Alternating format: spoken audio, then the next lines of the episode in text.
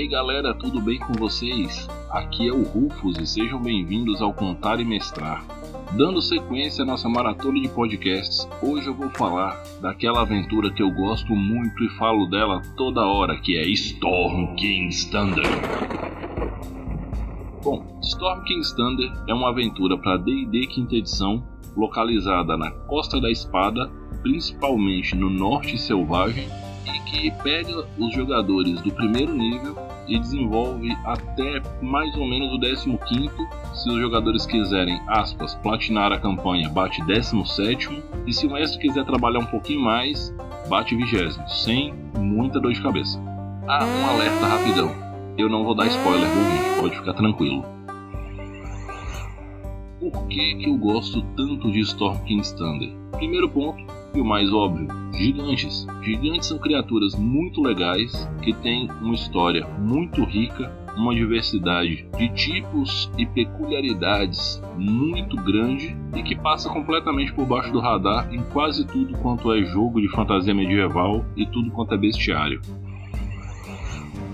Gigante normalmente é um monstro muito subutilizado. Usando a terminologia do D&D quarta edição, a maioria dos mestres o utilizam como um monstro bruto solo, no máximo de elite. Sabe, aquele inimigo que aparece sozinho, dá um trabalhão e depois é isso aí. É muito uma visão meio Shadow of the Colossus, que o gigante aparece, ele é grandão e você tem que achar o ponto fraco e derrubar ele e matar ele. Em geral não se aprofundam muito e essa aventura traz um aprofundamento da cultura dos gigantes que é bem interessante.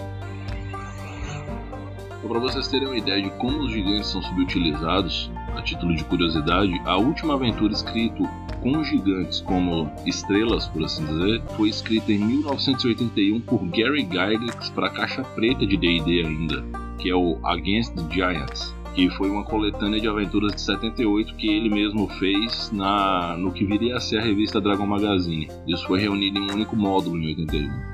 Desde então, os gigantes são apenas coadjuvantes durante as aventuras de D&D. Mas o que mais, além de gigantes, o que, que chama a atenção? Storm King's Thunder é uma aventura de mundo aberto. Você joga na superfície, você começa num ponto X, que pode ser aventura na mina perdida de Pandelver, pode ser aventura assassinato em Baldur's Gate, pode ser inclusive após algum desvio de caminho em Waterdeep Dragon Race você pode fazer uma transição. E em várias outras aventuras você pode, caso seus jogadores tenham um desvio de caminho e se interessem mais pelo plot do, dos gigantes, eles podem acabar adentrando Storm King's Thunder dos objetivos da Wizards, com tantas aventuras prontas localizadas na Costa da Espada, é justamente dar essa possibilidade de você começar sem saber para qual lado você vai caminhar dentro das campanhas oficiais. Então você pode começar com a mina perdida de Pandelver e parar na Maldição de Strade, ou parar em Horde of the Dragon Queen, ou em Out of the Abyss, ou em o que quer que seja, inclusive o Storm King's Thunder. Voltando à aventura tema do dia, ela é uma aventura de mundo aberto, no sentido mais literal que tem, que você vai precisar explorar grandes áreas, fazer grandes viagens. Literalmente dá para cruzar o mapa que tem disponível na Costa da Espada, quinta edição, inteiro, sabe, de fora a fora, explorar várias coisas, entrar em contato com diversas cidades, diversas organizações, conhecer NPCs importantes. Existem NPCs que são recorrentes de outras aventuras que estão aqui também. Então, tudo isso é bastante interessante e eu considero bastante rico. Inclusive, eu considero a forma com que a Costa da Espada está apresentada em Storm King's Thunder mais efetiva, direta e até mesmo um pouco mais honesta do que o suplemento Sword Coast Adventure Guide, que para mim é o suplemento mais fraco da quinta edição de D&D. Ele não traz crunch suficiente, não traz fluff suficiente, ou seja, ele não traz nem história nem conteúdo de regras na ordem inversa do que os tem inglês, né? O crunch são as regras e o fluff é a parte de história. Nada disso ali tá nesses suplementos, o Costa Adventure Guide, vale a pena pelo preço que você paga por ele. Em resumo, é isso que eu penso desse suplemento. E Storm King Standard você tem tudo isso apresentado de uma maneira um pouco mais efetiva. A parte de crunch não, mas a parte de conhecimento do mundo, descrição dos locais, tá tudo lá. E é aí que entra aonde a aventura brilha. Os locais são apresentados em módulos E cada local se conecta a outros, tanto como ponto de partida para certos ganchos de aventura, tanto como ponto de chegada para ganchos anteriores de aventura. Além disso, você vai ter que lidar de maneira direta ou indireta ao longo da aventura com arpistas, com a Sociedade dos Lords, com a Sociedade do Kraken, com a Ordem da Manopla, com o Enclave Esmeralda e N outras sociedades que podem vir a ocorrer durante o desenvolvimento da aventura e isso é muito bacana, porque dentro da trama principal você encontra várias outras subtramas que a enriquecem, que a deixam mais interessante e que agregam muito para o desenvolvimento dos personagens.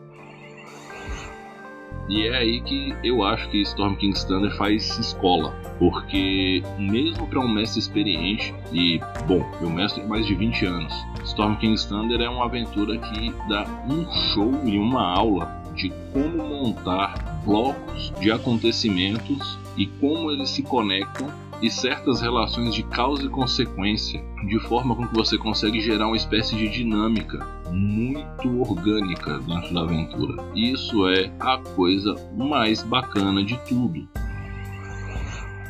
Além disso, existe um outro fator, um terceiro fator que eu valorizo extremamente, que é o seguinte: fluxo orgânico de encontros. O que, que é isso, Rufus? Que diacho é isso? Bom, fluxo orgânico de encontros é quando você usa uma tabela baseada no bioma local, não no nível e na configuração do grupo dos jogadores para encontros aleatórios. Esse recurso é extremamente importante porque é através dele que você vai conseguir acrescentar certas camadas de dificuldade na aventura. Então o grupo ele vai acabar ao longo do tempo tendo que aprender a avaliar bem como e quando entrar em certos combates ou em certos locais, porque não é tudo moldadinho ali para aquele nível, para aquela formação de grupo. Vai estar tá lá porque está lá e é assim que as coisas são. Se virem para desvendar como é que vocês vão desenrolar a missão dentro daquele local ou o combate contra aquela criatura. E muitas vezes isso envolve a opção de não lutar ou a opção de negociar, recuar, escolher caminhos diferentes. Tudo isso está em voga na aventura porque a qualquer momento você pode se deparar com um grupo de gigantes e às vezes um grupo grande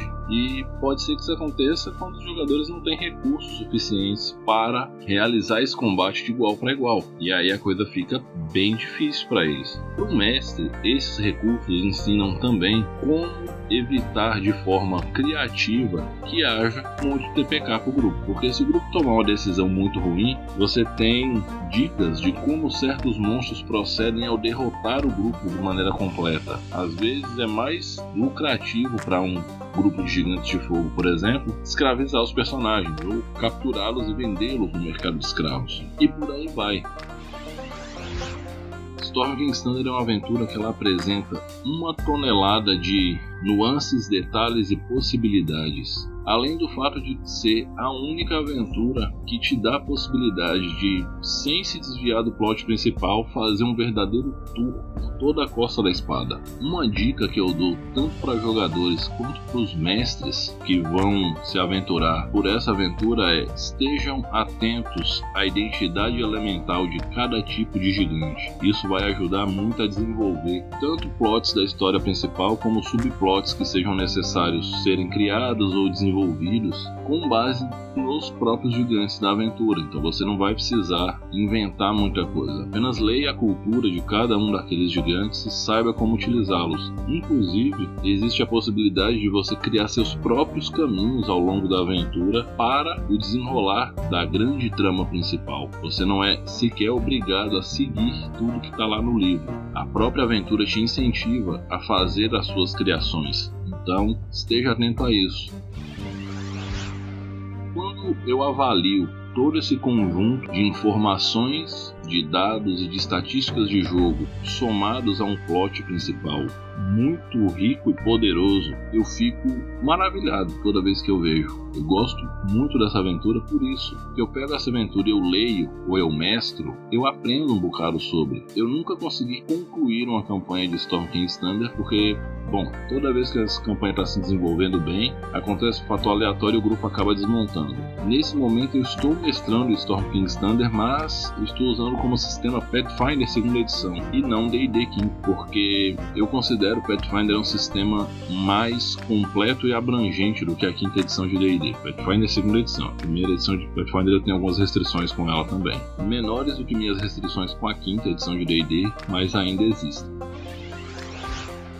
Bom, voltando ao que interessa, eu estou utilizando Pathfinder segunda edição como sistema base e desenvolvendo vários plots que não estão previstos na campanha justamente pela diferença de estilo dos sistemas, para tornar a aventura mais adequada à pegada Pathfinder de ser, por assim dizer. Está sendo uma experiência muito boa, tenho me divertido muito executando todos os passos da, da aventura até o presente momento, inclusive Nesse momento atual, a gente está desenvolvendo um plot que não está no livro original. E esse é um outro ponto de Stormwind Standard que eu acho muito incrível, porque essa aventura adaptada para qualquer sistema medieval, ela continua muito boa, porque ela prima não por aspectos mecânicos, não por desenvolver um sistema e testar o sistema a seu extremo. Então não é uma aventura com esse objetivo, ela é uma aventura clássica de exploração e descoberta, gigantesca. Afinal de contas, é uma aventura sobre gigantes, né? isso não foi um trocadilho. Então, se você pegar essa aventura de quinta edição, você adaptar para a quarta, para 3,5, para AD&D, para Caixa Preta, para Old Dragon, para Pathfinder 1, para Pathfinder 2, para 3DT, para Tormenta 20, para GURPS, Cyberpunk 2020, Mutantes e Malfeitores, As Aventuras do Barão de Munchausen, Mago Ascensão, não importa, você adaptar a aventura vai ser muito boa e vai ser incrível. E sim, eu sei que eu citei um monte de sistema nada a ver com a pegada medieval de ser, mas é só para mostrar para vocês que a aventura é largamente adaptável e que nunca se sabe qual abordagem inusitada pode surgir na cabeça das pessoas. Storm King's Thunder é uma outra aventura muito bem feita, muito bem estruturada, vale muito a pena ter. Você aprende com ela, tanto como mestre, tanto como jogador. Joguem Storm King's Thunder. É uma das aventuras prontas mais bacanas que eu já vi até hoje. Não, eu não estou sendo pago nem pela Wizards nem pela Galápagos, certo? Eu estou simplesmente transmitindo a minha opinião e é isso. E assim, vocês não precisam ficar presos a utilizar aventuras prontas, mas quando utilizarem aventuras prontas, busquem aprender o máximo possível com essas aventuras. Esse é o maior valor de uma aventura pronta. São as dicas e as inspirações que elas podem te dar. Bom, gente, eu vou ficando por aqui. Semana que vem a gente volta com outro capítulo do podcast. Bom, vocês podem me deixar uma mensagem lá no direct do arroba Mestrar no Instagram, um comentário no vídeo do YouTube ou uma mensagem no Anchor, que pode ser por voz ou por texto. Podem mandar um e-mail no contaremestrar.gmail.com Lembrem-se, divirtam-se, respeitem-se, dividam o lanche, mantenham o distanciamento social, usem máscara, usem álcool gel, mais uma vez respeitem-se, acima de tudo, divirtam-se. Um grande abraço para todos. Esse foi o Contar e Mestrar.